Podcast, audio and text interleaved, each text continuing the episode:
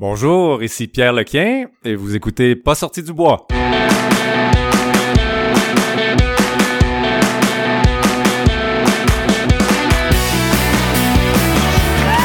messieurs, votre gagnant du 110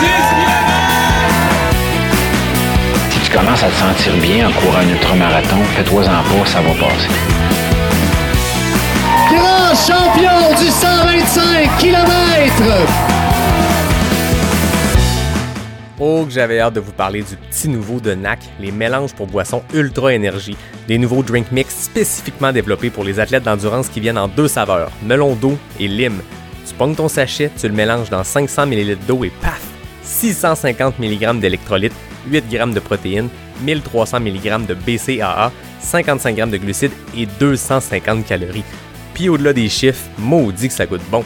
Pour l'essayer, ça se passe sur le nacbar.com puis je t'offre 15% de rabais avec le code promo pas sorti du bois P-A-S-S-O-R-T-I-D-U-B-O-I-S. Let's go, allez essayer ça puis je vous souhaite un bon épisode. Ouais, ben, on n'est pas sorti du bois, hein? Bonjour tout le monde, bienvenue à cet épisode numéro 100 de Pas sorti du bois. Je suis au faux mouvement accompagné d'une trentaine de personnes. On va avoir ben ben ben du fun parce que là c'est un milestone important mais je voulais le vivre en gang comme on fait à une file d'arrivée hein, d'un- ultra. On arrive, on prend une bière, on jase de notre course. On va faire ça aujourd'hui avec, je, je te proclame, le king du 100 miles au Québec. Épisode 100, 100 miles, il y a de quoi là-dedans. hein? Pierre Lequin, bienvenue à Pas sorti du bois. Merci Yannick, c'est très gentil. C'est tout un honneur aussi de, de, de venir vivre ça avec vous et puis euh, d'avoir ton invitation pour un, un épisode, euh, une, euh, un jalon euh, aussi important que ça. Euh, Centième épisode, 100 000, c'est, on va avoir des belles choses à se raconter. Ben, je trouvais qu'il y avait un fit naturel, puis euh, moi j'ai appris à te connaître dans les dernières années en, en- suivant le trail au Québec, puis on voit le CV de Pierre Lequin, tu dis ok, les 100 000, il sait comment finir ça. On sait que c'est une distance qui est mythique, qui est difficile en ultra, puis je vais vouloir qu'on rentre un peu dans le détail parce que quelqu'un qui en a fini, je pense, 18, si je me trompe pas? Oui, ben, si on compte le backyard de l'année passée, oui. 18 sans mer, je pense qu'on va pouvoir euh, apprendre de tes succès, apprendre de peut-être tes erreurs aussi, parce que je suppose Oui. que dans les 18, ça a pas tout été une walk in the park. Absolument, absolument. Ben parfait, on va pouvoir plonger là-dedans. Il y a eu des abandons aussi. Ah, des abandons, ben ça fait partie de la game. Absolument. Avant qu'on entre dans le vif du sujet, parlons de bière, parce qu'on en a Oui. beaucoup pour le monde ici, puis on a aussi, euh, toi et moi, on a choisi la même. Oui. Qu'est-ce qu'on boit, Pierre? Une excellente nano IPA des vallées que je- j'adore déjà. Euh, c'est la première fois que j'y goûte. J'adore les produits boréales. Euh, nano 2,5 J'a- J'aime les IPA, les sessions. Elle est, elle est vraiment très bonne. Ben, écoute. prend tout doucement. Ben, j'ai choisi la même chose que toi, parce que je me suis dit, là, j'ai deux épisodes enregistrés, on commencera pas sa grosse pied tout de suite. On va y aller smooth, puis après ça, ben, avec la prochaine invitée, euh, on verra. Ah, cheers, ouais. Pierre. Cheers à tout le monde ici. Cheers!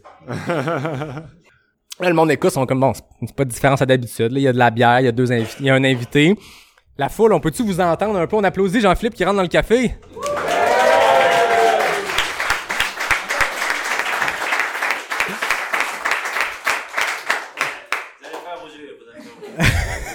Fallait juste prouver au monde qui l'écoute en ce moment qu'on n'est pas juste euh, en Zoom comme beaucoup d'épisodes, qu'il y a vraiment un public qui est là. Il y a du monde debout, il y a des places assises. Euh, je me suis dit c'est des coureurs, c'est des coureuses qui viennent majoritairement, fait que rester debout pendant deux heures, ça devrait aller. Donc euh, on, on jouera une chaise musicale entre les deux épisodes, on verra. Donc avant qu'on entre dans notre discussion, j'ai quand même sorti des stats parce que ceux qui sont habitués de pas sortir du bois savent que j'étais un peu euh, geek de statistiques. euh, puis je me suis dit, je vais faire mes petites recherches pour arriver avec euh, des stats intéressantes sur ce centième épisode-là. 97 invi- invités différents sur 100 épisodes. Il y en a que j'ai reçu deux, trois fois. Il y a Natacha qui était là quatre fois pour quatre épisodes avec euh, les jeunes. Yvan Lheureux, qui est maintenant un invité chouchou, qui a été là quatre fois. Anne Bouchard, euh, une petite fille que je sais pas si vous connaissez ici. Elle était là deux fois, sera-t-elle là trois fois, on sait pas. Bref, 97 invités différents. Un truc que je suis quand même fier parce que j'ai parti le projet en me disant, faut qu'il y ait la parité. Pas dans le sens que je recherche absolument d'être tout le temps sa parité, mais la course, le trail, c'est une affaire de gars, de filles, de tout le monde, peu importe. Puis essayons de tendre vers ça. J'arrive au centième, puis je suis pile là, j'ai refait le calcul. Puis ce que je trouve qui est encore le plus fun là-dedans, c'est que j'ai pas eu à le forcer. Je me suis pas dit, bon, là, j'ai trop de gars ce temps-ci, faut que je reçoive une fille, je vais me forcer à recevoir quelqu'un. Ça s'est fait hyper naturellement, pas calculer les choses, on arrive à 100, puis on est pile sa parité. Donc euh, ça, c'est un truc que je trouvais intéressant. Bravo. Euh, 132 heures d'enregistrement. Donc, vous le savez, pas sorti de bois, des fois, on... c'est long. Des fois, avec Charles Castonguay, ça dure trois heures avec plusieurs bières. Des fois, c'est une heure et demie. Bref, c'est des longs épisodes, mais 132 heures pour 100 épisodes. 92 semaines. Donc, ça a été ça depuis le premier épisode enregistré le 2 septembre 2020 avec un gars qui est ici aujourd'hui, Guillaume Barry. Le premier qui a accepté de venir. Puis Marlène Côté aussi, je les les deux back-à-back, l'épisode 1 et 2. Donc c'est pour ça que je me disais le centième, on va faire ça 100, 101, deux invités aussi. Donc euh, c'était mes petites tasses pour commencer. Je sais pas si c'est du pétage de bretelles ou juste le... Je suis peut-être le seul qui tripe ses chiffres, mais je trouve ça le fun d'en parler. René a l'air euh, d'être d'accord avec mes chiffres. Vous pouvez rentrer, monsieur, c'est aussi ouvert. Ah, désolé, Charles, je je- je perds un client. Parlons maintenant de trail avec Pierre Lequin. Euh, t'es allé à d'autres micros, t'es allé à Ultra Lala Podcast. Je salue Pierre-Luc Christina d'ailleurs. Oui, J'ai pas aussi. envie de te faire répéter les mêmes affaires. Ceux qui veulent découvrir le parcours de Pierre jusqu'à la course, tes débuts en marathon, je vous invite à aller écouter cet épisode-là. J'ai le goût qu'on aille ailleurs parce que le but c'est de se Mhm. compléter. Puis je salue tous mes collègues aussi des autres podcasts de trail, il y en a plusieurs. Puis euh, je trouve qu'on a une belle collaboration tout le monde ensemble. Marie-Ève, Marc-André, on s'écrit tout le temps pour euh, se dire qui qui s'en vient pour pas qu'on ait le même monde. Pierre-Luc, Christina, on a tous hâte qu'ils recommencent à en faire euh, Oui. depuis que Pierre-Luc a, a complété euh, son infinitus. Bref, une belle communauté qui se crée aussi dans le podcast de trail. Donc, allez écouter cet épisode-là pour découvrir tes débuts en marathon, marathon de Boston quelquefois. Oui. J'ai envie qu'on rentre direct dans le trail.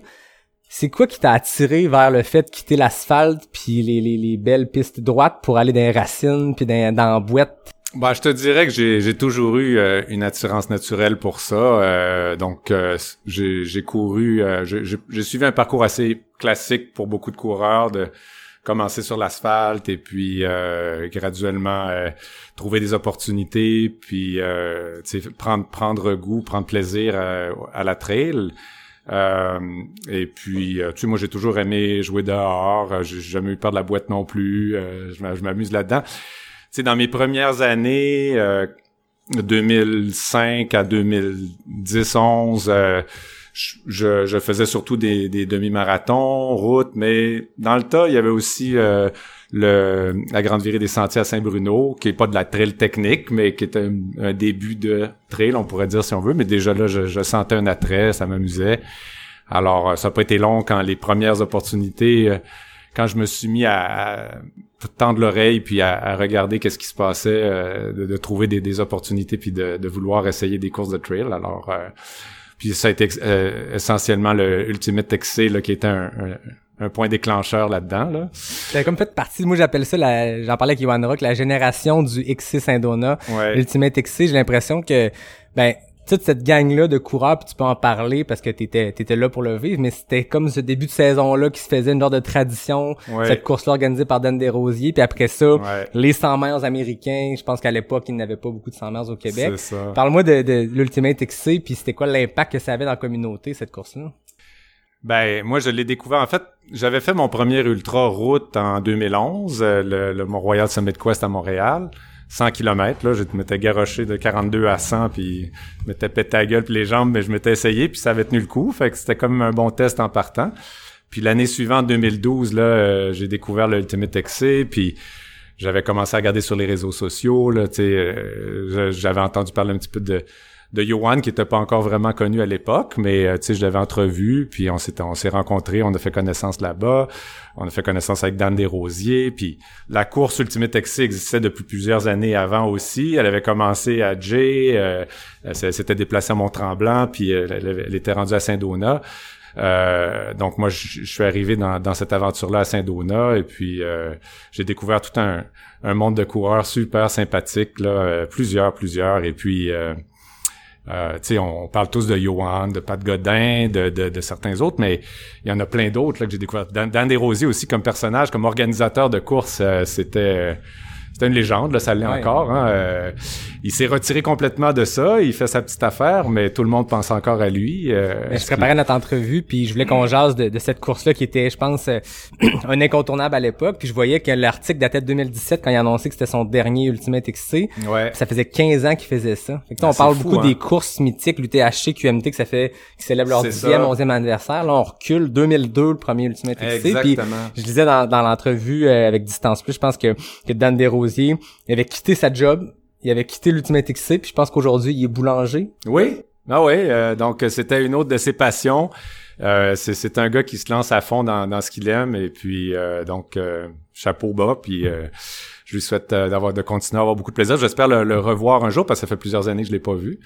Mais donc ça a été ça a été bien agréable puis tu sais le les petits speeches qu'il nous faisait là pour nous euh, nous teaser puis nous euh, tu sais nous euh, nous dire à quel point ça allait tough puis on, on, allait en baver puis tout ça le, le, le, le 60 km là ou 60 60, 60 quelques C'est là. ça que j'allais dire, je vois, je vois Anne Bouchard hocher de la tête en arrière. Ouais, c'est Mais ça. il paraît que c'est ça, il y avait la distance sur papier. Puis comme il y a beaucoup, de, ça arrive souvent en train, là, la distance sur papier. Parlez-en aux gens qui sont allés en Gaspésie. Salut Jeff. Euh, c'est ça, il y a la distance sur papier, il y a ce qui se passe. Même la clinique du coureur la semaine passée, c'était un 50 km qui a fait un 52, je pense, hein, euh, ceux qui étaient Ouais. là. Euh, mais je pense que Dan a imposé ça dès le début. C'est ça. C'est ça. Parle-moi de ces speeches-là, de ce personnage-là de, de Ben, Dan. ouais, c'est un bon point. Tu sais, je veux dire, euh, il nous, tu sais, il nous mettait un petit peu en haleine, puis euh, euh, avec euh, des éléments de surprise, puis tu sais, de, de, de rester humble par rapport à la trail, par rapport aux défis qui se présentent, et puis euh, de, de rester aussi dans dans cet esprit-là de, de dire, euh, il va arriver plein d'affaires, il va y avoir plein d'imprévus, puis il faut vivre avec, tu sais, puis alors que on- quand on vient du monde de la route, tout est contrôlé, les gens chiolent quand le 21.1 km c'est un 21.3 qu'est-ce qui s'est passé là, là, tu sais. Euh, fait que c'est euh, non euh, c'est sûr que Dan nous nous en mettait euh, nous mettait des défis de de toutes les couleurs devant nous Euh, et puis donc 2012 a été très intéressant je me je me suis fait mes premiers amis d'ultra à ce moment-là puis je me suis aussi un petit peu euh, familiarisé avec ce, genre de défi-là.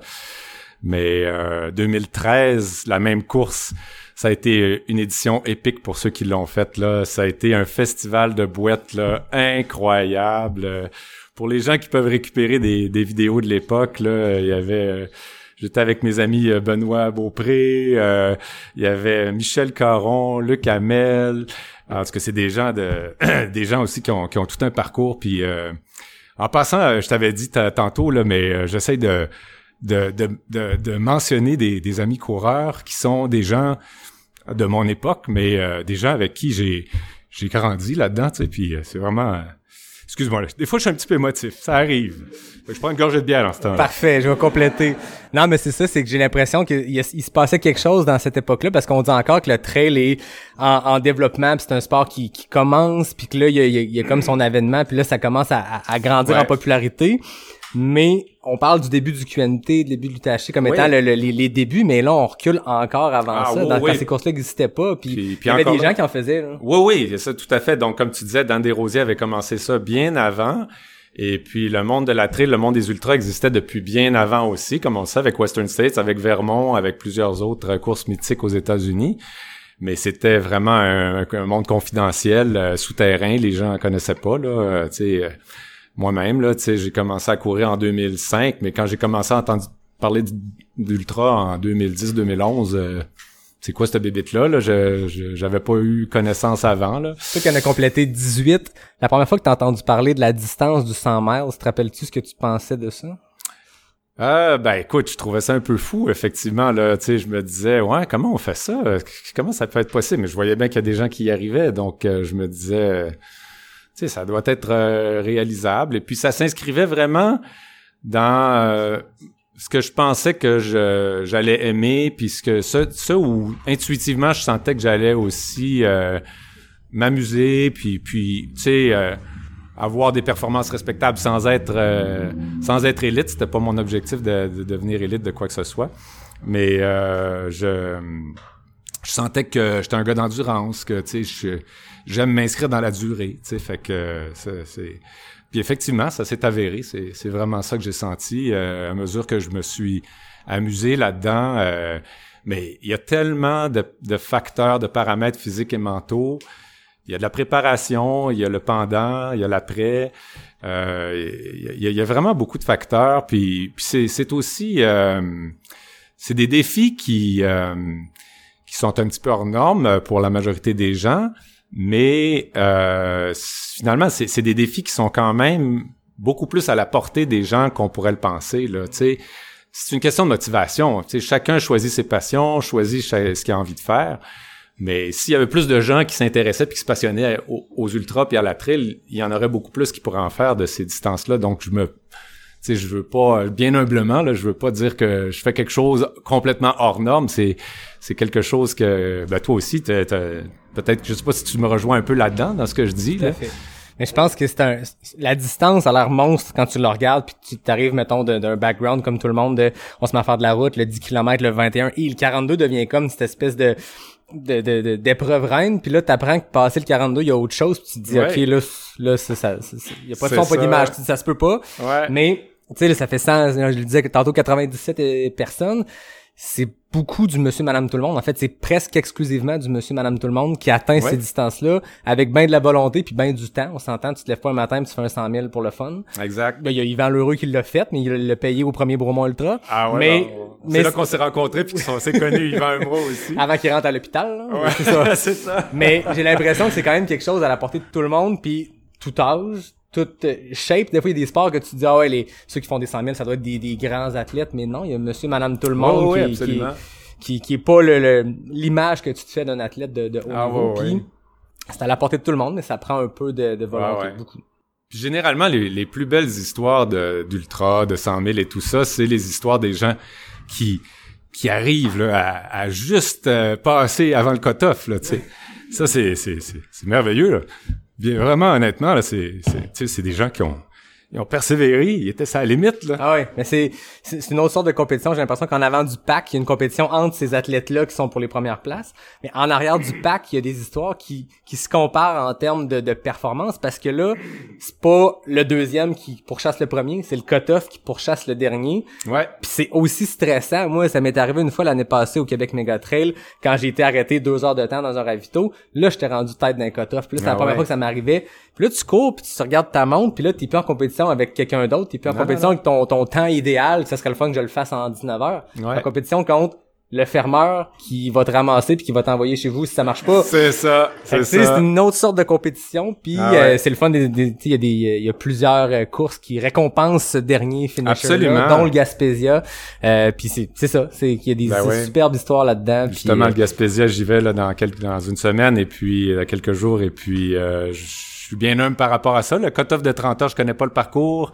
Je sais que je vais en baver. Euh, c'est pas un parcours roulant, donc euh, ça va être euh, un nouveau parcours à découvrir pour moi. Là. Ça, toi, tu l'as fait? ben, j'ai fait le 100K, mais au final 100K, 50K, 100 000, c'est la même boucle. Oui. Je vois ici, il y a René qui a terminé ce 100 000 là l'année passée. Oui. Félicitations René. Anne qui l'a terminé.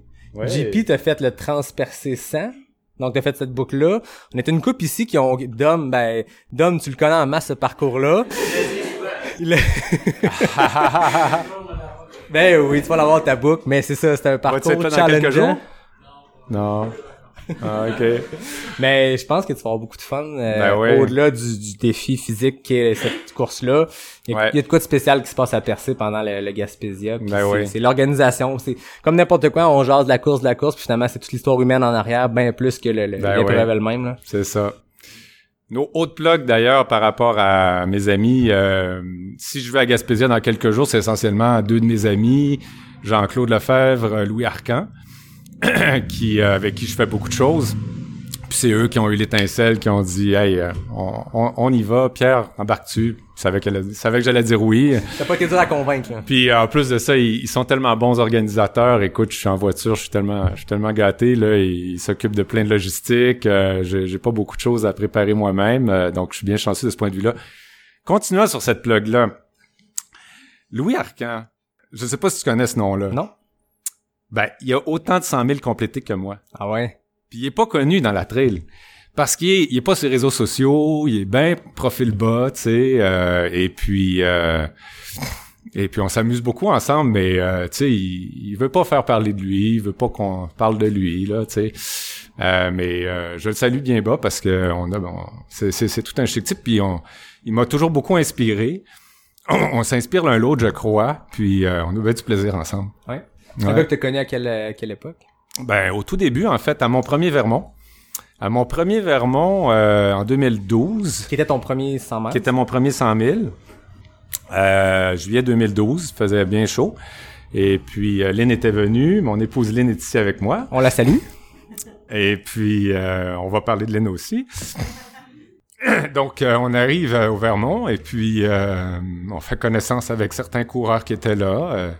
Et puis, je, je fais connaissance avec Louis et avec Patrick Hood aussi. Patrick Hood, le frère de Frédéric Hood. OK. OK. Le grand frère Oui. de Frédéric Hood.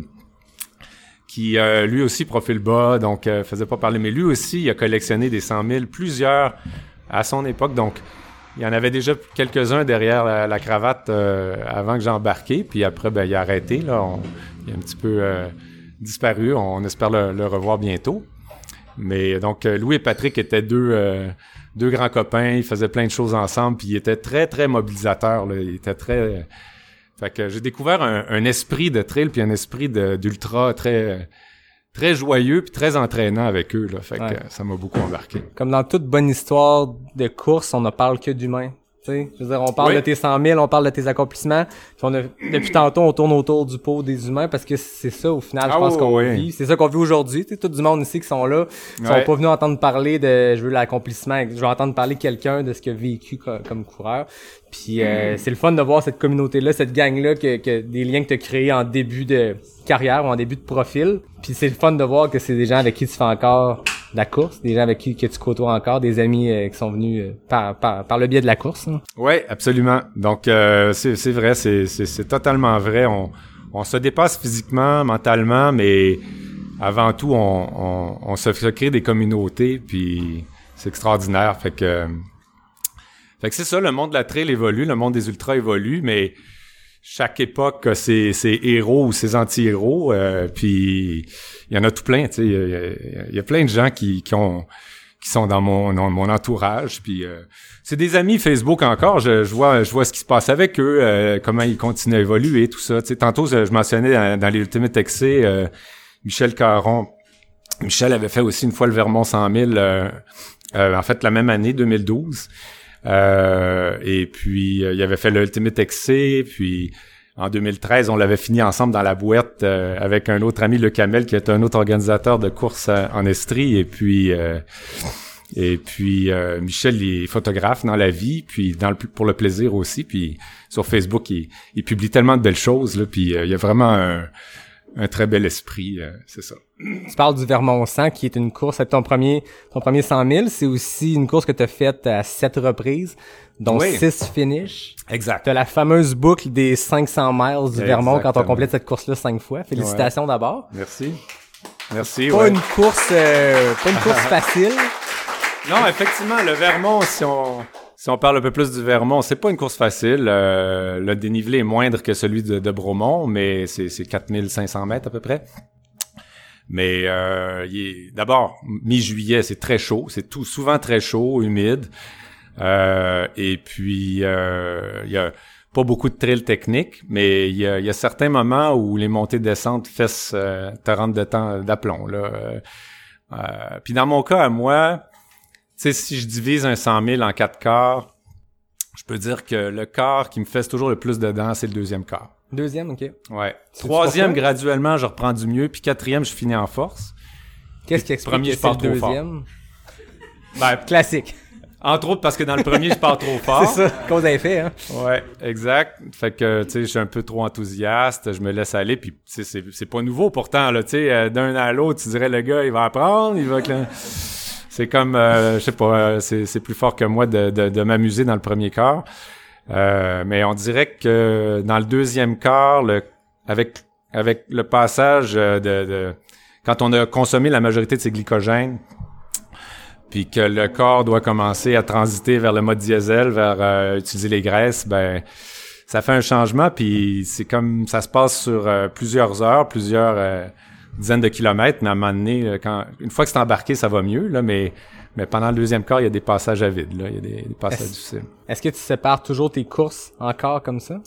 Plus ou moins, là, tu sais, c'est un peu par expérience, c'est un peu Ouais. comme ça que ça, ça, ça vient avec le Vermont puis avec Bromont, tu sais, c'est, c'est des courses que je que j'ai, j'ai vu un peu comme ça, là, que ouais, effectivement, ça peut-être qu'avec d'autres courses, ben, tu sais, comme le Gaspésia, probablement que je vais la diviser autrement, enfin, parce que c'est, c'est trois segments identiques, donc euh, ben, aller retour aller. Donc, euh, on va voir là comment ça va se passer. Je vais, je vais l'apprivoiser à mesure. Mais, euh, mais oui, euh, Donc, euh, le Vermont, c'est très chaud. et J'ai eu des, des, des éditions vraiment très, très chaudes. Puis la chaleur, c'est mon pire ennemi. là. C'est Ok. c'est vraiment euh, le facteur avec lequel j'ai le plus de difficultés. Et puis, euh, tu sais, il y en a que ça peut être euh, d'autres choses, là, mais moi, c'est vraiment le cardio. Les, jambes sont bonnes. Les jambes sont très bonnes. Mais le cardio, euh, le cardio est il plafonne, puis il, il plafonne d'autant plus qu'il fait chaud. Alors, euh, tu sais, entre 15 puis 25 degrés, la marge est énorme. là. Puis Ouais. quand tu ajoutes l'humidité à ça aussi, là, ça, Ah, puis il y a les anneaux Vermont, c'est 30 et plus. ouais, ça peut aller à 30 et plus, C'est exact. beaucoup, je pense, des chemins de terre, donc à découvert. Des fois, quand on est dans une single track bien profonde, ben ça reste que t'as un peu de protection. Là, Oui. Vermont, il y a des sections très à découvert. Oui, absolument, exactement. Ça, c'est un, un très, très... Tu, tu- tu le touches dans le mille. là. Toutes les, les routes où t'es pas dans le couvert des arbres, ça, ça fesse euh, direct dessus. Et euh, donc, c'est ça. Euh, le dernier Vermont que j'ai essayé puis que j'ai abandonné, euh, j'en avais réussi six, puis là, c'était mon septième. Rendu à la mi-course, j'avais joué au yo-yo un peu avec un, un autre coureur euh, euh, ontarien euh, d'origine russe, Anatoly. Et puis, on s'est rendu à la mi-course, on s'est un petit peu aligné, puis on s'est mis à courir ensemble. Et puis, il faisait extrêmement chaud. C'était, je pense, l'édition la plus chaude. Et puis, je l'avais appréhendé, je l'avais, je l'avais anticipé. Je me disais, faut que, faut que je vois qu'est-ce que je veux faire là, pour euh, réguler la température du corps, tout ça. le, Vermont s'était bien préparé aussi. L'organisation, euh, chapeau à l'organisation du Vermont, c'est, c'est, ils sont incroyables. Euh, ils avaient prévu beaucoup plus d'eau et de glace dans les ravitaillements. Donc, à, chaque ravitaillement, je me rafraîchissais, je me mettais un foulard avec de la glace. Écoute, euh, puis j'ai, été bien fier.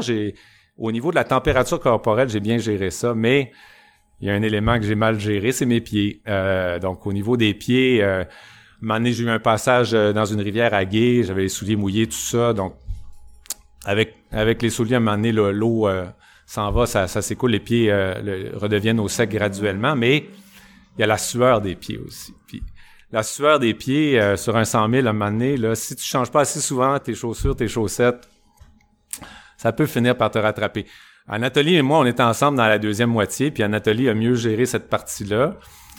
Donc, euh, on développait tous les deux des ampoules aux pieds, mais lui, moins vite que moi. Puis lui, avec un background de médecin, il traitait ses ampoules au fur et à mesure. Moi, boboche, euh, je les laissais aller, puis je les laissais grossir, puis je m'en occupais pas. Puis j'ai pas assez changé de souliers. Donc, euh, rendu à, à 88 000, il en restait juste 12. Euh, chez Bob, euh, j'ai décidé d'arrêter ça, de tirer la plug. J'aurais pu finir en marchant, puis en fait, j'aurais fini avec Anatolie. On aurait fini les deux à marche ensemble, mais ça aurait été juste quatre heures de marche douloureuse à faire quelque chose que je... Tu sais, à, finir un, un 100 000 que j'avais déjà fini avant. Fait que là, ça, a- ça a pas aidé, mettons, au niveau de la motivation. Là, j'ai, j'ai juste eu le goût de l'abandonner. Puis euh, Lynn était là, m'attendait, puis on est reparti. On était bien contents. Il y avait pas de problème.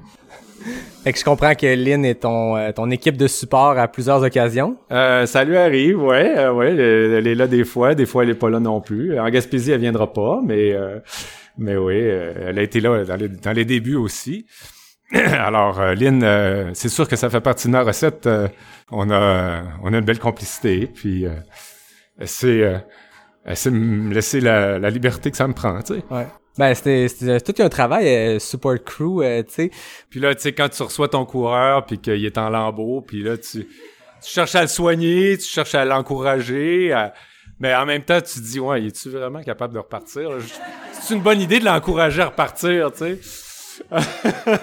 Ben, c'est ça qui est top, parce que dans un long ultra, à un moment donné, le discernement du coureur change, ou en tout cas, les idées sont plus aussi claires pour, pour plein de raisons. Ouais. Mais à un moment donné, on le sait qu'il y a des courses, on a entendu combien d'histoires de gens qui pensaient être arrêtés puis se finir, puis sont repartis, puis à un moment donné, le- le- le- la vapeur a changé de bord puis c'est revenu, mais à un moment donné, il y a toujours la limite de dire Ah oui. je suis en train de me mettre en danger de repartir ou c'est un mauvais moment à passer puis on va espérer que ça revienne. C'est une, une, ligne qui est dure à franchir, qui est dure à évaluer autant pour le crew qui te voit arriver puis qui t'écroche de même, les yeux un peu cross-side, et le coureur qui lui dans sa tête c'est soit j'arrête ou non non je suis correct puis il saigne de partout puis Exact, ouais, c'est ça. À un moment donné, tout à fait. Ça fait que c'est c'est pas facile euh, comme comme crew, comme accompagnateur de, de, de lire au travers de tout ça puis dire euh, qu'est-ce que qu'est-ce que je veux faire, euh, comment je veux encourager mon coureur, etc. Et puis, euh, ben, justement, pour revenir sur, sur le Vermont, la chaleur et tout ça, ben, le dernier que j'ai abandonné, ça a été mon choix.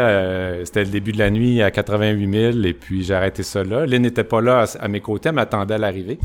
Mais si je reviens au deuxième Vermont de 2013, là encore un gros épisode de chaleur, très gros, puis euh, vraiment là, je suis passé très très près d'abandonner à la mi-course là à 48 000.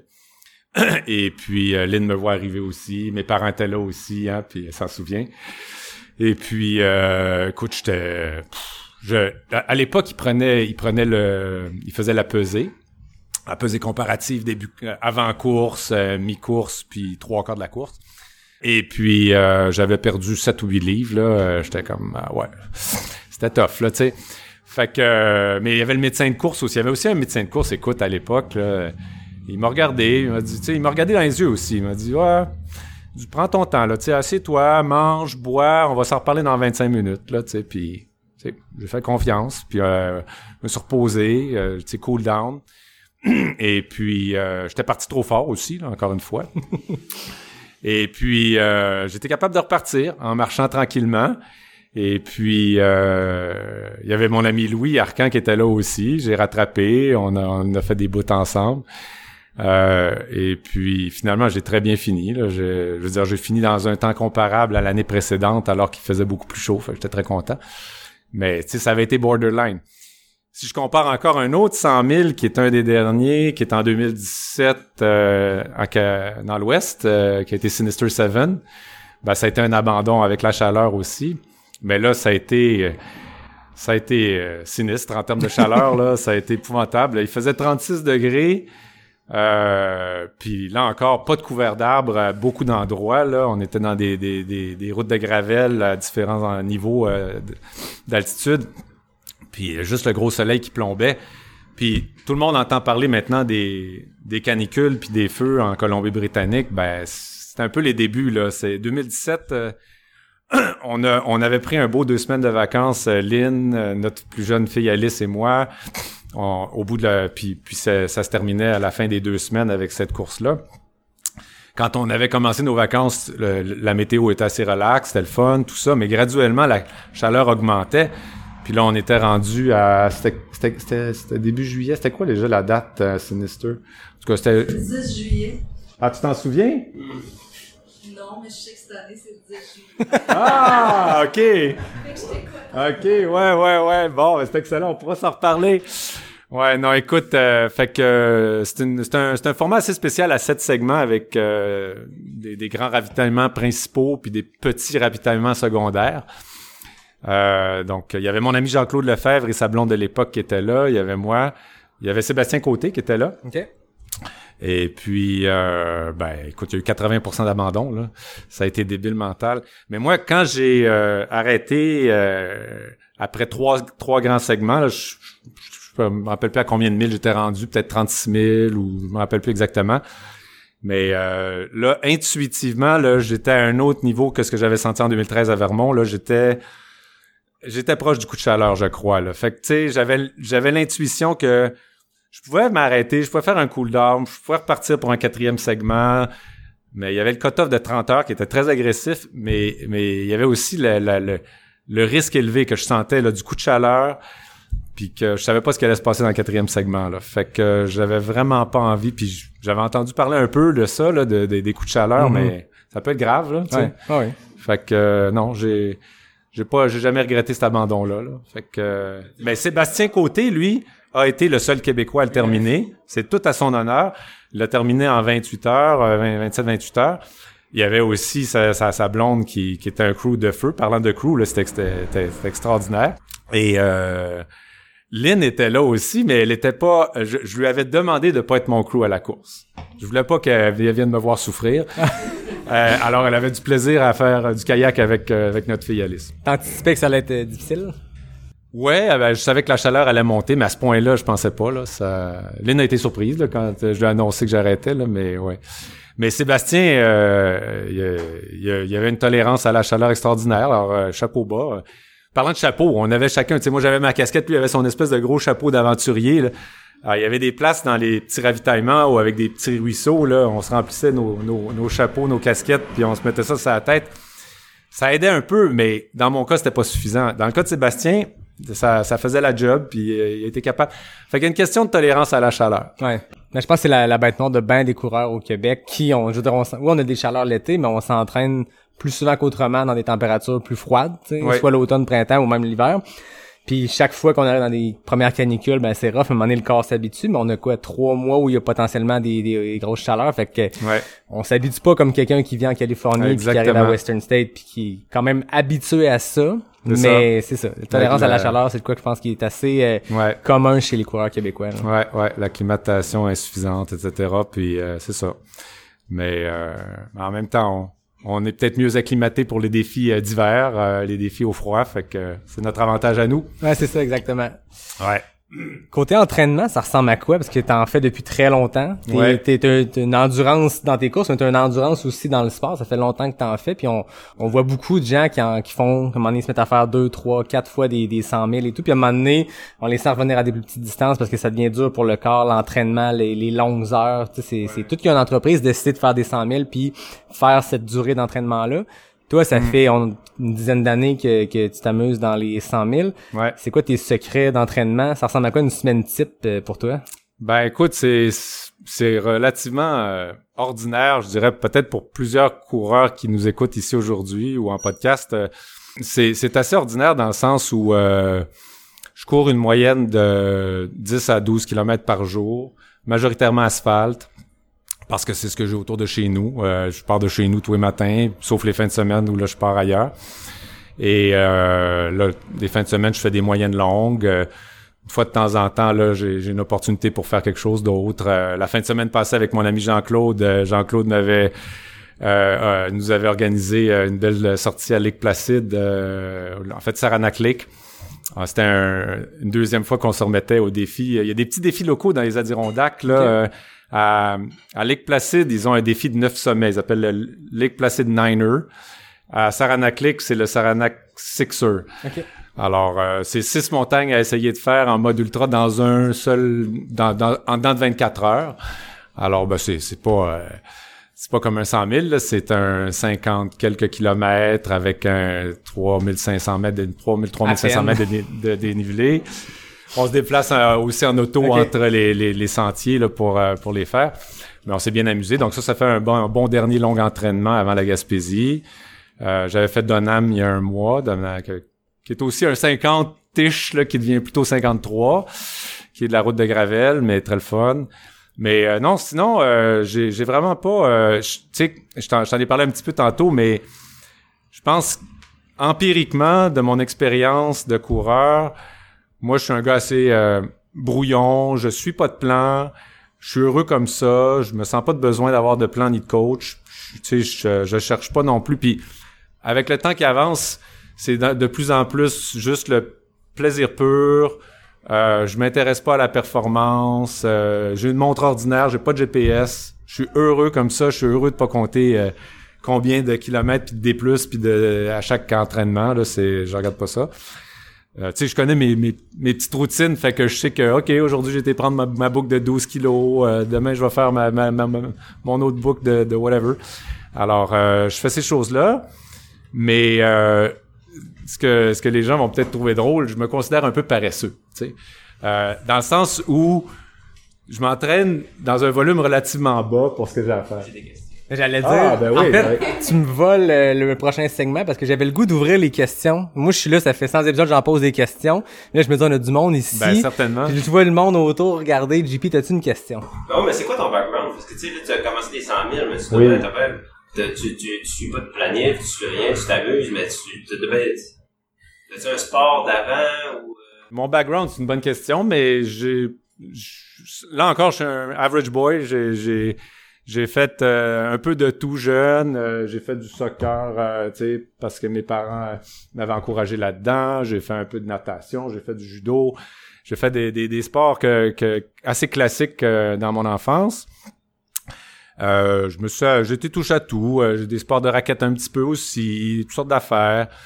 Quand j'étais jeune, je faisais beaucoup de vélo. J'avais un vélo que 10 vitesses ordinaire. j'habitais sur la rive sud, puis je, je, je partais souvent tout seul à, à arpenter la, la, rive sud de la prairie à Candiac, à, à Varennes, le bord, là, puis euh, c'est ça, je me faisais des rides. Donc, je pense que ça, ça a aidé à me donner des bonnes jambes. Mais sans plus, là, tu sais, c'est, ça. Je pense que j'ai des bons gènes aussi. Puis, comme je dis, si je reviens, donc, pour ça, ça répond un peu à ta question. Tu sais, j'ai, pas de, j'avais pas de prédisposition, puis j'ai pas fait d'athlétisme. Puis d'ailleurs, je considère pas que je- j'ai pas des, j'ai pas de performance d'élite là. Tu sais, je, je, je m'amuse. euh, J'ai, J'ai, le goût de te contredire là-dessus. J'ai pas l'habitude de contredire mes, mes invités, mais juste pour te gêner un peu puis te montrer que Pierre est un homme très humble. Sept fois Bromont Ultra en sept éditions. Il les a toutes finies, il les a toutes faites. Toutes dans le top 15. Quatre fois dans le top 5, deux fois sur le podium. Fait Ça reste que le Vermont 100, que t'en parlais tantôt, tu l'as toujours fait sous les 23 heures, dont un chrono, un 18h57 pour 100 000. Faites le calcul, le pace. ouais. Fait que, ça, je le sais, c'est peut-être pas élite dans le sens qu'on te verra pas à la ligne d'arrivée de l'UTMB sur le podium. Non, non, c'est Mais ça. je tenais quand même à mettre en perspective que Monsieur Lequin a un beau background. Ben merci, merci. Jean-Philippe, euh, j'avais prévu euh, des cadeaux pour ceux qui allaient poser des questions. Fait Oh. que t'es-tu un buveur de café? Non? On va te donner une tasse à la place. Tu mettras de la bière. tu, mettras, tu mettras de la bière dedans, mais mes amis de Ah, Capic ça va 1 encourager les questions aussi. Là. Il y a des Ouais, ben là, c'est ça, on va en filer une belle tasse. Je remercie euh, Ray et, euh, et François de Capé 1 qui m'ont envoyé du stock pour vous gâter. Donc peut-être que s'il y en a qui ont une autre question, levez la main. Il y a peut-être des cadeaux pour vous aussi. Ah. Il y a peut-être du café. Oh, Ah, s'il y en a qui aiment le café. Merci. Derrière, Tantôt, euh, vous disiez, pour se rendre à des longues distances comme ça, c'est beaucoup de la motivation, mais après plusieurs années, plusieurs cent mille, c'est quoi la motivation? Tu sais, c'est rendu Très bonne question. ton nom s'il vous plaît? Laurence, T'aimes-tu le café, Laurence? ben oui. Ben écoute, euh, Arctic Winter Dark, Pepe, pendant que tu viens le chercher, on va laisser euh, Pierre répondre à ta question. Super. Alors, euh, merci pour la question. Puis oui, c'est une excellente question, effectivement, parce que d'année en année, c'est la motivation, c'est jamais quelque chose de gagné, c'est c'est quelque chose à renouveler, c'est quelque chose qui évolue dans le temps. Euh, les premières années qu'on court puis qu'on se fixe des objectifs, on a certaines idées, puis on on, on se forge des, des motivations, euh, etc. Après ça, tu sais, quand on le fait quelques fois, quelques années, on a un peu le feeling been there, done that, euh, what's next, qu'est-ce qu'on veut faire? Mais dans mon cas, moi, dans ma personnalité, c'est vrai que j'aime retourner aux mêmes événements, j'aime les collectionner, comme certains disent, là. Euh, le Vermont et le Bromont en particulier, mais j'ai aussi la, la Massanutten que j'ai trois, quatre- trois fois, puis un, un DNF aussi une quatrième fois. Euh, puis plusieurs autres courses que non euh, pl- plusieurs autres courses avant ça aussi là de, de route euh, des, des, des demi-marathons des marathons. Euh, je- je- ça m'amuse de retourner année après année. Puis euh, on revient au volet euh, des gens dont tu parlais tantôt la communauté des gens qu'on retrouve dans ces courses-là, autant les organisateurs, les bénévoles, les autres coureurs, les, euh, accompagnateurs, c'est un, petit monde, puis on, a beaucoup de plaisir avec, euh, avec ce monde-là. Puis, euh, puis c'est ça. Ben, maintenant, qu'est-ce qui a fait, par exemple, que je je me suis inscrit au Gaspésia cette année? C'était même pas de mon impulsion à moi. Je me disais, ouais, peut-être que j'en aurais assez de faire juste le Bromont en octobre, là, parce que je suis sur une séquence que je veux continuer.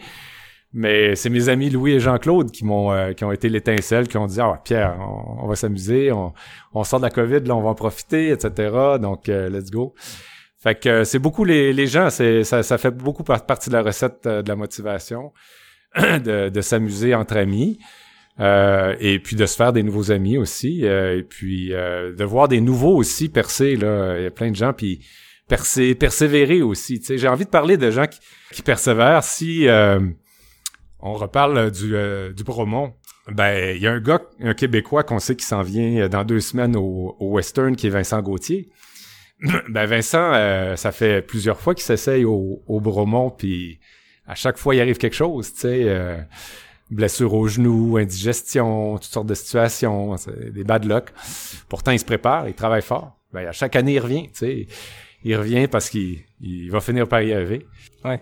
C'est ça. Fait que, Ben, euh, le, le, le 100 000, si c'est l'objectif de la personne, parce qu'après ça, chacun son ultra, chacun son, son, son Saint Graal, mais ça reste que c'est une distance qui est très difficile à compléter parce qu'il y a plein de facteurs, mais il y a tellement d'histoires de gens qui l'ont essayé une, deux, trois fois, puis ça peut prendre du temps, puis c'est Ouais. correct, puis c'est normal parce que on apprend de ça, puis on parle Ouais. de ton parcours, puis on blague le roi du 100 000 et tout, mais il y a des DNF à travers, il y a des, Ah ouais. des faux pas, mais je pense que ça fait partie de la game, comme n'importe quoi, là, on n'est pas, c'est pas exclusif à l'ultra, mais ça demeure que c'est ça, faut se casser la gueule quelquefois, puis des fois se casser la gueule c'est pas un DNF, mais c'est une fin de course pénible, puis on apprend quelque chose. Puis tantôt Ouais. tu parlais de, de- des soins de tes pieds. Je sais pas si ceux qui ont fini le Gaspésia ou qui l'ont fait ici vont être d'accord avec moi.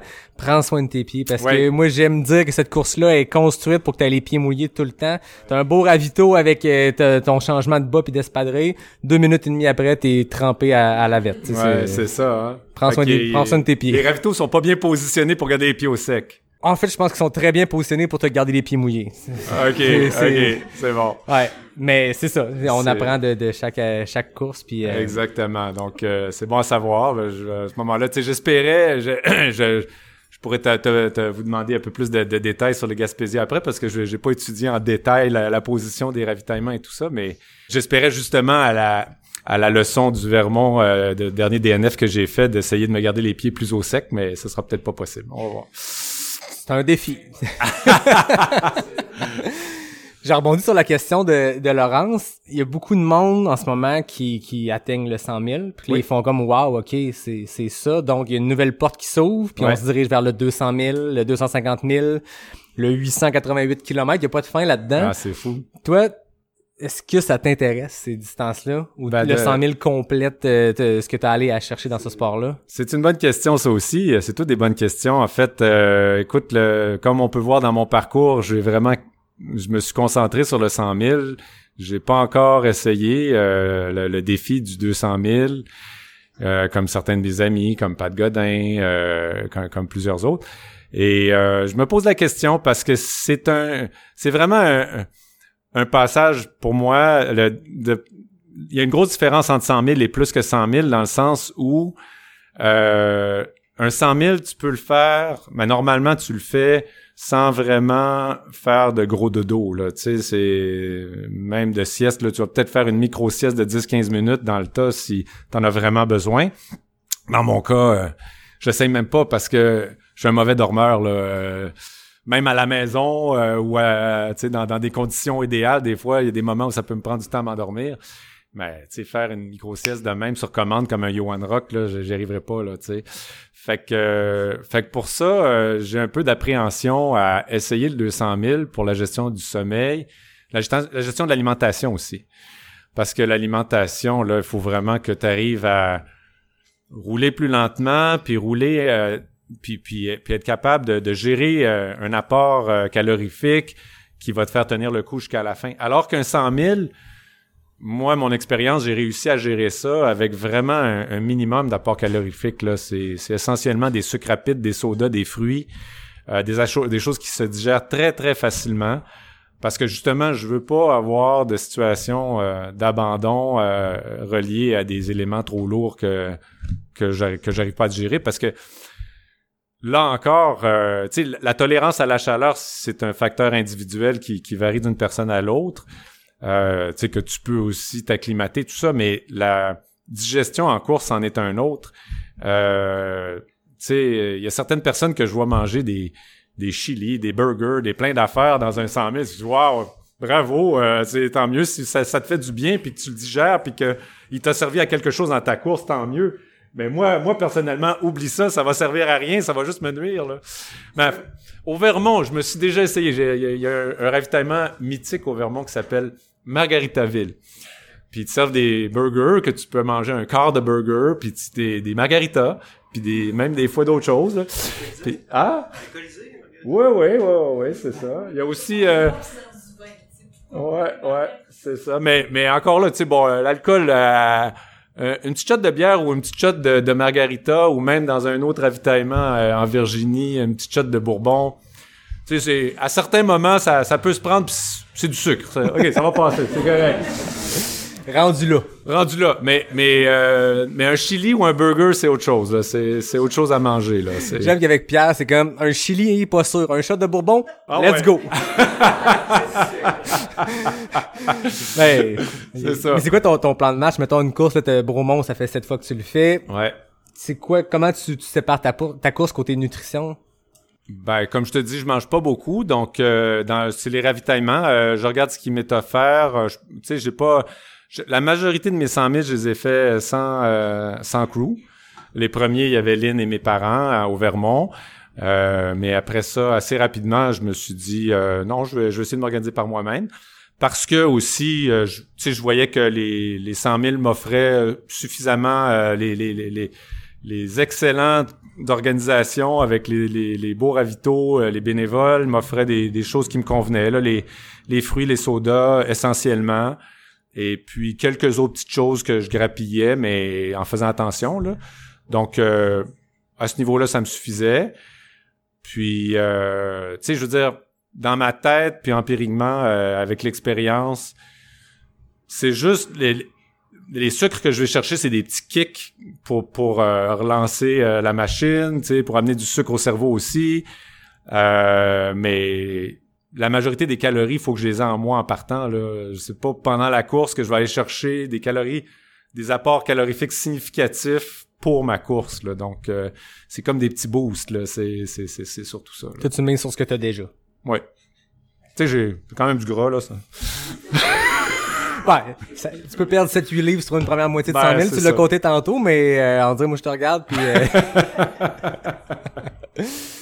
Sinon, euh, là, tu parles du Gaspésia cette année. T'as-tu des, des courses bucket list? T'en as fait des, des, des mythiques, là. Le Vermont, c'est un des plus vieux 100 000 au monde. Massanutten, Virgil Crest aussi. Ouais. Y a-tu des, des choses qui restent à cocher sur ta liste de courses? Euh, ben, écoute, il y, y avait euh, il y avait une course que j'étais supposé faire en 2020, je pense. Euh, je m'étais inscrit avec mon ami Martin Rouillard. Martin, un autre de mes bons amis ultra exceptionnels que je voulais mentionner. Euh, le, le, le, le- comment ça s'appelle en, en Georgie euh, grosse course Cruel Jewel OK. Cruel Jewel, euh, mais encore là, euh, finalement, elle a été annulée avec la COVID et euh, j'étais quasiment content là. Parce que c'était la grosse chaleur et la grosse humidité au mois de mai en Georgie. C'est c'est au mois de, c'est à la mi-mai. Tu sais, pour nous, il fait encore frais ici, mais là-bas, c'est déjà l'enfer. Là. Fait que puis c'est une des très très tough en Amérique du Nord. Fait que oui, j'avais envie de la faire, mais en même temps, je l'appréhendais beaucoup pour la chaleur. Alors quand elle été annulée, ben je me suis pas réinscrit après. Mais là, je me laisse aller un petit peu au gré, euh, au gré des opportunités avec mes amis, euh, comme comme le Gaspésia. Je cherche pas, euh, c'est vraiment pas, euh, c'est vraiment pas important pour moi de de, de viser des des courses, des événements en particulier. Euh, sais, j'ai pas besoin de me dire ah oui, j'ai toujours rêvé d'aller faire telle course à tel endroit dans le monde ou à tel endroit en Amérique du Nord même s'il y a des opportunités qui se présentent puis que ça cadre bien aussi dans nos plans euh, de couple, euh, les, les vacances et tout ça, je vais je vais je vais je vais considérer ça comme des belles opportunités mais sinon j'ai pas envie de de de me faire un gros checklist là. Puis je me sens un petit peu aussi, euh, bien humblement, là, en fin de carrière là, de, de 100 000. Là. Je sais pas combien de temps je vais en continuer à en faire. Je vais, je vais essayer de m'accrocher au moins au Bromont euh, chaque année. Après ça, je sais pas, on verra. Mais à chaque fois que j'en fais une, je me dis, ouais, je commence à être vieux. Faire ça, là, ça, moi, c'est tough, là. Y a tes projets d'après-carrière de 100 000? Euh, juste la durée, m'inscrire dans la durée, continuer à courir euh, régulièrement, presque tous les jours. Sais, je fais un volume de 4000 km par année à peu près, puis de façon assez régulière à l'année longue. Puis c'est vraiment le, volume dans lequel je suis heureux. Puis, euh, tu sais, c'est, la zénitude, le, la méditation de courir tous les jours, là, euh, c'est, c'est tout simplement ça, là. C'est, donc, euh, les ultras, c'est toujours la cerise sur le Sunday maintenant, là. Fait que, fait que, si j'en ai d'autres qui, qui, qui m'arrivent, tant mieux, mais je sais pas, c'est pas des choses que je, je me suis pas fait une plan- planification quinquennale. Ouais, j'aime ça, j'aime ton approche super euh, décontractée, une approche de- du sport qui est dans le plaisir, qui est de se dire les courses c'est la cerise sur le Sunday, mais Ouais. ça reste que c'est ça, puis je l'ai répété un million de fois, puis les auditeurs peut-être y en a qui vont être tannés, mais faut aimer le processus, puis faut aimer courir tous les jours, puis s'entraîner parce que des 100 000 ou des 21 cas, peu importe c'est quoi ton objectif, t'en as pas 10 dans l'année. Ouais. Sauf certaines personnes, on les salue, mais de Ouais. manière générale, on a quelques cerises sur le Sunday dans l'année. Ouais. Fait qu'il faut aimer le processus pour 52 semaines par année, 300 quelques jours à sortir courir, faut aimer le, le- processus. Puis c'est ça que j'en- j'entends dans ton histoire, c'est il y a des 100 000, il y a des courses, mais on s'en va triper avec des amis là-bas, mais au quotidien, il y a- un bien que ça te fait. là. Ouais, exactement, c'est ça. Fait que c'est des beaux trips de gang, des, beaux trips de d'amis. fait que essentiellement, il faut ça ça fait vraiment partie là du de, de l'anticipation puis de, de de la motivation de dire ah wow là je m'en vais en Gaspésie avec certains de mes meilleurs amis. On va triper en, en gars. euh, du début, euh, en partir en partir jeudi, en, euh, le jeudi en auto, euh, rentrer le lundi, on, va avoir du fun bout en bout là. On- on- Fait que euh, définitivement, c'est ça, ça, ça fait partie de de, de la façon dont je vois les choses. Euh, je, tu sais, c- j- par opposition à dire ah il y a telle course que je veux vraiment aller faire, fait que il va falloir que je, je, je me fasse un couloir puis que j'y aille tout seul puis que euh, là euh, en tout cas je, je, je veux pas je veux pas ça là. Je, je, je veux vraiment m'amuser entre amis là. C'est ça. Ben, je pense que ce que tu viens de dire va rejoindre beaucoup, beaucoup de monde. Je regarde euh, René sur le qui est à ma gauche, où il il y en a plein. Tu sais, c'est, je pense que la plupart du monde, c'est ça qu'ils vont rechercher dans, dans l'ultra. Puis, Ouais. euh, en tout cas, ça fait du bien de t'entendre. Je pense qu'on veut tous être des Pierre Lequien quand on va être grand. Ah ouais ouais ouais. C'est bon. Est-ce qu'on a d'autres questions pour Pierre? Oh, je vois Kim derrière qui a levé sa main. Ah. C'est quoi euh, tu juges être ta compétence forte pour être euh, autant, pour être finisseur d'autant de 100 mètres? Donc, Ah, Kim, ouais. que j'ai déjà reçu au podcast, je t'avais pas nommé tantôt, Oui. qui demande à Pierre, c'est quoi ses compétences fortes pour réussir des 100 miles? Ouais, très bonne question. Euh, compétences fortes, euh, oui, du café. hein? Du café, Kim? Compétences fortes, euh, je dirais que, ben, au niveau, euh, c'est sûr que pense que j'ai un, bon euh, un bon mix mental physique. Euh, je je me compte très chanceux de de d'avoir euh, le- le- le- les, aptitudes physiques, puis l'endurance, puis d'être capable de maintenir ça année après année, puis de pas me blesser. Ça va avec le, dosage de volume que je fais. Puis en course, c'est vraiment au niveau mental, euh, la confiance que j'ai acquise, euh, je pense euh, aussi avec le temps, de, de savoir, de connaître mon processus dans une course, comment ça va se passer, même si d'une course à l'autre, puis d'une année à l'autre dans la même course, ça va changer. Il y a, des choses qui vont être différentes, il y a des bad luck qui vont arriver. Donc, tu je suis capable de, de gérer les petits bobos, je suis capable de d'appréhender certaines choses aussi. Euh, je traîne pas dans les ravitaillements. Puis euh, dans le dernier quart de course, euh, c'est drôle, dans, le dernier quart de course, il y a quelque chose qui se passe parce que il y a toujours euh, le combat entre euh, ta tête et, ton corps et ta tête et ta tête aussi parce que tu sais t'as des deux parties de toi qui se battent ensemble qui se disent ah ouais on continue non non non arrête-moi ça. Qu'est-ce que tu fais là? C'est ridicule euh, puis tu sais, je pense qu'il y a des processus naturels là-dedans, tu sais, de, de protection.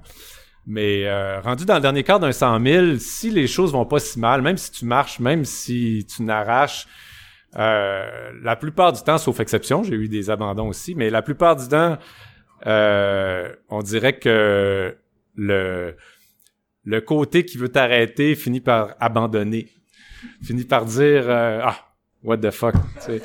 puis, puis le corps il dit euh, t'as tellement abusé de moi là, ah ouais, il prend ce qui reste. Wow. On sait quel extrait utiliser pour teaser l'épisode. D'autres questions? J'ai vu des mains se lever. Natacha? Ben, moi, c'est un commentaire, en fait, qui est presque. En fait, c'est un truc les invités que tu avais ce soir ou euh, aujourd'hui. C'est que, en, en vous regardant, M. Leguet, on se connaît pas, là. Non. J'ai trouvé le truc vraiment pour euh, rester longtemps dans la course.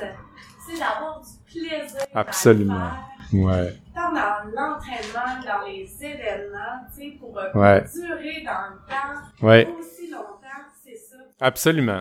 Absolument. Ça beau, je le vois dans les yeux, dans le cœur, tu sais, Anne, c'est la même affaire, on a beaucoup d'ultra ici, tu sais, puis de... Ouais. C'est ça le secret, c'est le vrai secret. Absolument. Fait que c'est juste, un commentaire. Ça, ça mérite une Très beau tasse. commentaire. Ah!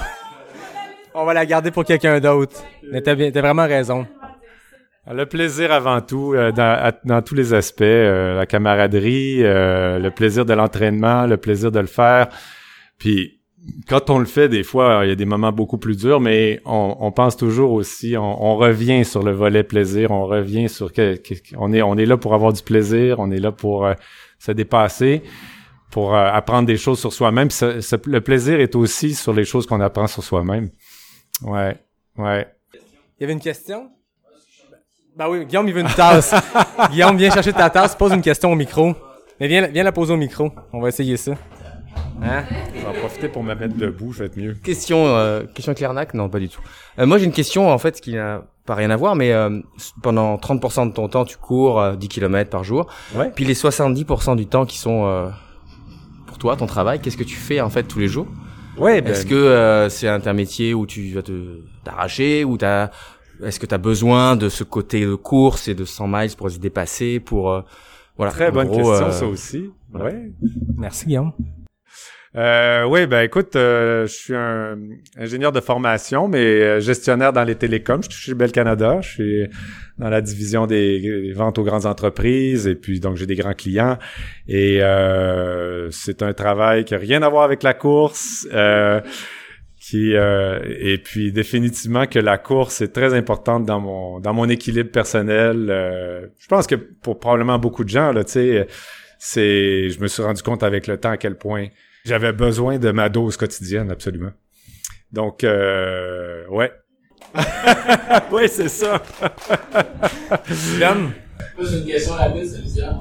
Oui. Je veux savoir, dans ton hygiène de vie de tous les jours, tu me sembles pas un gars qui a parlé de blessure une fois? Mais C'est quoi ton, ton truc ou ton. Qu'est-ce que tu considères le plus.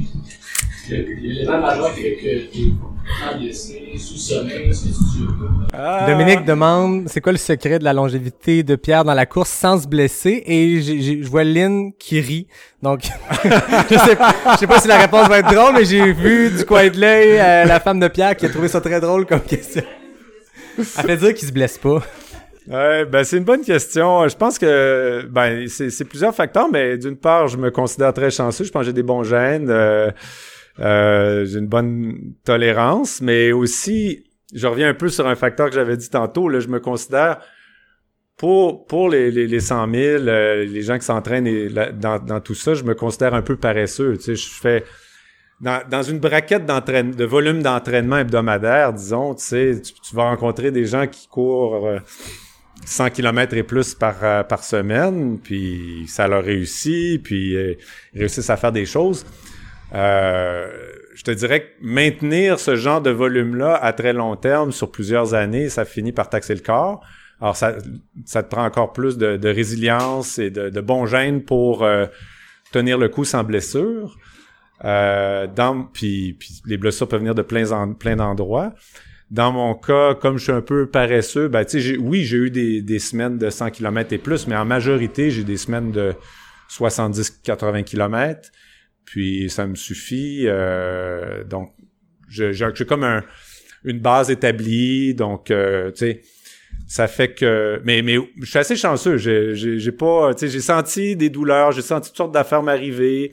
Puis le corps se réajuste tout le temps. Les... les les, tu sais, j'entendais parler de gens de bandelettes, de, de, de, de, de, de, de genoux, de, sais, mes, mes amis, les genoux, les chevilles, les tendons d'Achille, euh, les, les, les fessiers. Mon ami Frédéric Giguère, que je salue aussi, euh, qui se bat depuis quelques années avec des toutes sortes de douleurs, puis il persévère, puis il, il suit les, les, les exercices de physio, de, de toutes sortes de choses.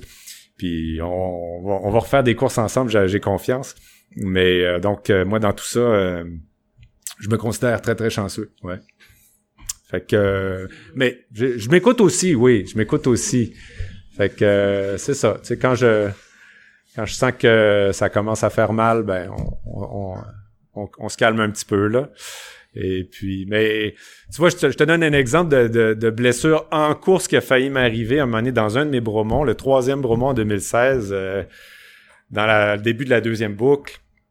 Tu sais ce que c'est aussi, Yannick. euh, on repart à la noirceur, ou il fait noir assez peu de temps après. Puis là, ben, là, c'est une autre game. De, de refaire le même circuit, la noirceur, c'est, c'est, c'est pas comme quand tu l'as fait de jour. Euh, Il y a la fatigue et tout qui vient. Mais dans les premières montées-descentes entre le camp de base et le P5, il y a certains seuils à redescendre avec des seuils rocheux euh, un petit peu à pic là, à certains endroits. Là, puis puis euh, ce jour-là, il y avait des roches étaient mouillées. Euh, tu sais, je les ai pas bien pris. Il y en a un des deux seuils où je suis vraiment mal retombé sur la cheville. Je me suis vraiment là, j'étais, je m'étais quasiment foulé la cheville. Euh, et puis je me disais bon, je pense que là ça va être euh, ça va être game over. Je pense pas que je vais être capable de recontinuer là-dessus. là. Marcher de le 2 km qui reste jusqu'au P5, on va voir, tu sais. Je me suis rendu au P5, je me suis arrêté, mangé, bu.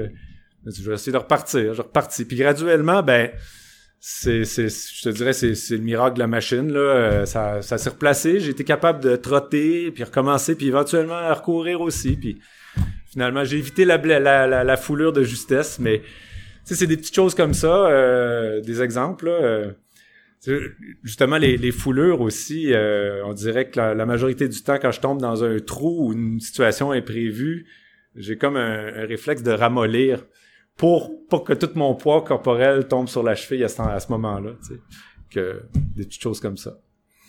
Mais euh, non, je me compte chanceux. J'ai des, des bons gènes. Là, tu disais que tu regardes des choses de la régularité. Oui, la régularité, c'est vrai. Ouais, ouais. Et je pense qu'il y a des il y a des tensions dans le corps aussi là, j'ai tu sais je je, devais- je prends pas très bien soin de moi là, je, je fais jamais de physio, je fais jamais de je vois jamais de masso, je vois personne. Euh, mais tu sais des fois je me sens toute tendue toute euh, mais le corps s'ajuste, le corps c'est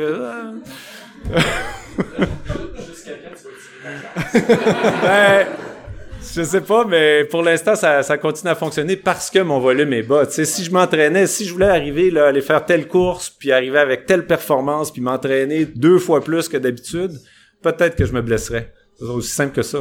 C'est fort possible.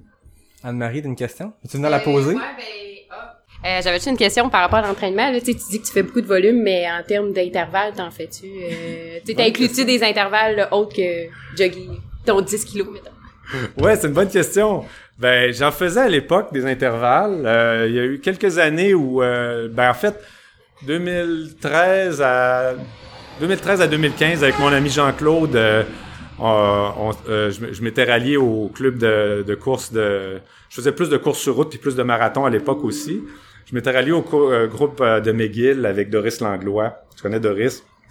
entraîneur exceptionnel. Et puis, je suis resté vraiment en mode entraînement de groupe. Là, c'était pas un entraînement individuel ou personnalisé.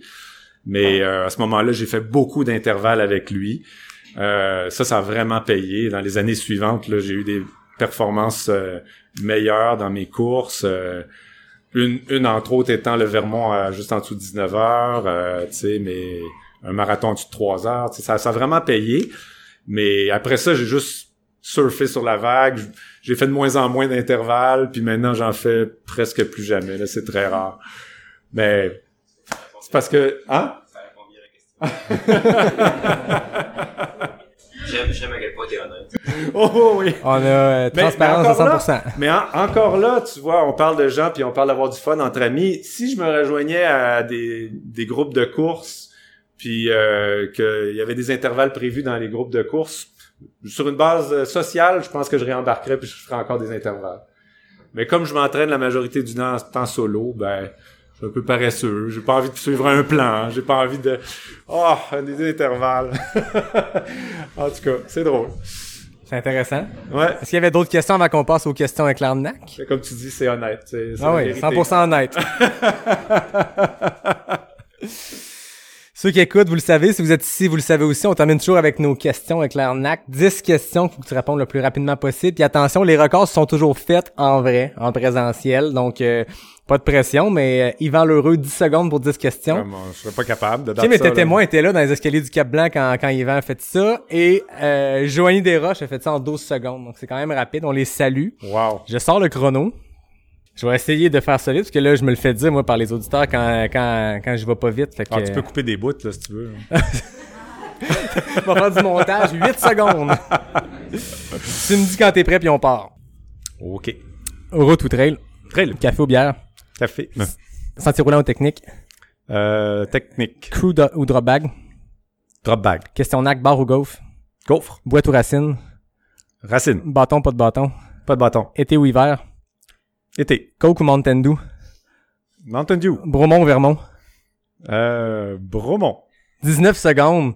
Ah, je Très savais fort. que je serais pas vite. Ouais, on non. a bafouillé un peu les deux, mais on peut l'applaudir.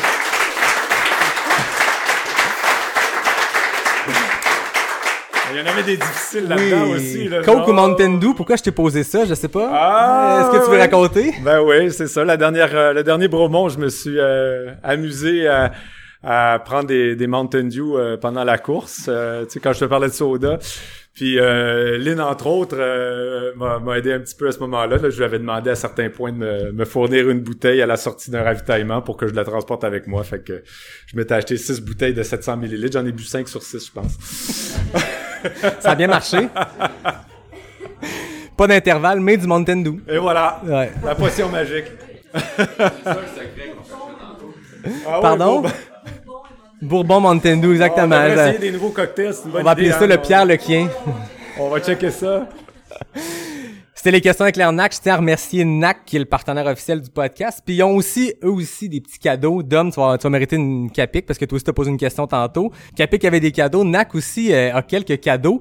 Euh, premièrement, à la diffusion de l'épisode, surveillez les médias sociaux, parce qu'il y a un concours. On va le faire à la- à- à- plus largement pour tous les auditeurs. Surveillez les médias sociaux de Pas sorti du bois. Il va y avoir un beau concours pour gagner deux cartes cadeaux de 100$ chez NAC. Et parce qu'il y a du monde qui écoute, il y a du monde qui se sont rendus ici à 1h15 d'entrevue, vous allez peut-être mériter une chance de plus.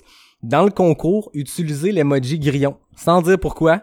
On va doubler vos chances si vous utilisez l'emoji grillon quand vous allez participer au concours. Fait que je lance ça. Autre chose qui est vraiment cool, vous savez que le podcast, tout le monde qui utilise le code promo pas sorti du bois, 15%, mais c'est un code unique. Là, pour le centième épisode, NAC a été généreux. Donc, du moment de la diffusion de l'épisode ce mercredi jusqu'à dimanche le 19, si vous allez sur le nacbar.com avec le code promo pas sorti du bois 100, P-A-S-S-O-R-T-I-D-U-B-O-I-S 100, vous avez 20%. Fait que vous avez quatre jours au moment de la diffusion pour aller euh, euh, essayer ça. Puis au-delà des codes promo, au-delà des cadeaux, je tiens à remercier la gang de NAC parce que je disais tantôt, Guillaume était un des premiers à croire en le projet. Il savait pas c'était qui qui écrivait pour participer à un podcast. Puis ça a bien été 100, ép- 100 100 épisodes plus tard. Marlene aussi, mais NAC très rapidement euh, à l'époque, William, Min et Nicolas Dan qui étaient chez NAC à l'époque, ont cru en le projet. C'était les questions avec Claire NAC à partir euh, du tout début. Ensuite, ça a été euh, NAC comme partenaire officiel dès l'épisode 12 quand j'avais reçu Mathieu. Donc, je les remercie. Je suis chanceux d'avoir des partenaires qui, qui croient en le projet. Ça permet de pouvoir continuer d'en faire comme ça puis de recevoir des gens inspirants. Donc, je remercie NAC, je remercie Pierre, qui est venu de Montréal, de Saint-Lambert, si je me trompe pas, pour euh, participer au podcast. Je suis très honoré, d'un, que tu viennes au podcast, mais de deux, que tu te sois déplacé avec ton support crew. Euh, donc, euh, un grand, grand merci d'être venu à Pas sorti du bois. On salue Lynn euh, de, de m'endurer depuis toutes ces années euh, dans ces niaiseries-là. J'avais prévu un remerciement pour quelqu'un qui m'endure aussi, mais je remercie tout le temps David Hébert qui signe le design graphique. Je remercie toujours Fred Desroches qui a fait le thème musical. Je remercie toujours Nac, mais je remercie pas assez souvent ma blonde Jenny qui est là. Euh, ça a été mon support crew pour Bromont, pour le QMT. Elle m'a vu dans des états pas possibles. Elle m'a vu quand ça va bien aussi, puis à Bromont, j'arrivais en dansant dans un ravito. Mais est aussi le support crew de pas sortir du bois. Là. Je disais tantôt 130 quelques heures. Ça, c'est juste le moment assis à quelqu'un à jaser. C'est beaucoup de temps. J'aime le faire, mais euh, j'ai la chance de compter sur quelqu'un qui, qui m'encourage là-dedans. Fait que je la remercie. Donc, euh, mon support crew.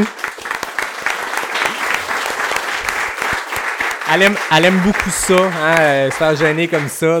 Puis je remercie surtout les auditeurs. Ça fait 100 épisodes que vous écoutez pas sorti du bois. Il y en a une trentaine ici, il y en a des milliers ailleurs.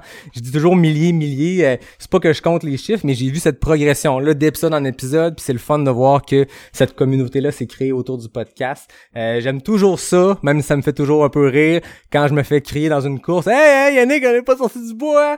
Elle est bonne votre joke, je l'aime, puis ça me dérange pas que vous la dit, mais je trouve ça bien mal fun. Donc euh, merci Pierre, merci à tout le monde qui ici. C'était le centième épisode et je remercie le faux mouvement. Charles et toute l'équipe, euh, c'est trippant que vous nous ayez accueillis ici. Euh, ceux qui connaissent pas le Faux Mouvement à Québec, ben c'est d'abord c'est le lieu de regroupement des cute le mercredi matin, mais le Faux Mouvement est super impliqué dans euh, dans la communauté de course à Québec. C'est pas juste un café, c'est plein d'autres choses. Donc Jean de Québec, si vous cherchez une gang pour courir, si vous cherchez une place où acheter des vêtements, parce que tu peux t'acheter un espresso et des Norda et des vêtements, venez rencontrer l'équipe ici. Donc merci Charles, merci tout le monde. Puis à tout le monde, ben on va applaudir. Puis à tout le monde, je vous dis à la semaine prochaine pour le 101e épisode de Pas sorti du bois qu'on enregistre dans 5 à 10 minutes. Donc merci tout le monde, puis à la semaine prochaine.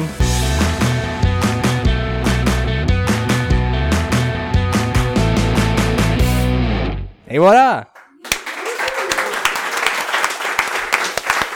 Merci Pierre. Merci.